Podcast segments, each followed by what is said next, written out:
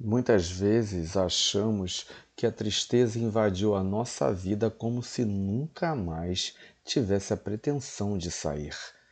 Mas se não lutarmos contra isso, ela realmente tem o poder de permanecer por muito tempo. Nós temos a decisão de como enfrentaremos nossos medos, nossas angústias e por quanto tempo esses sentimentos estarão ativos. Não há mal em ficar triste quando passamos por algum problema.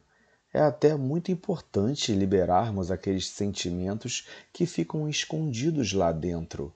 Mas para diminuir a estadia da tristeza, a primeira ação que deve ser feita é pelo menos tentar ser otimista com relação ao problema. Por mais que a solução esperada não aconteça tão rápido quanto imaginava, o tempo que ficou pensando positivamente, no mínimo levará para longe aquela tristeza.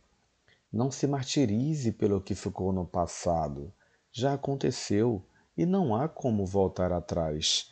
A única solução está em arranjar formas de ultrapassá-lo e não permanecendo no sofrimento.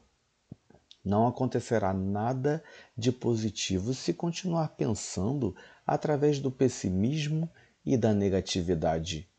Deixe a fraqueza de lado e seja otimista, pois o mínimo que pode acontecer são os bons sentimentos começarem a fazer parte da sua vida.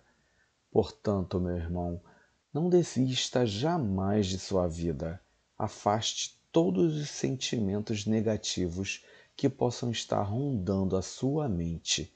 Praticando o otimismo, será dado um grande passo à sua cura.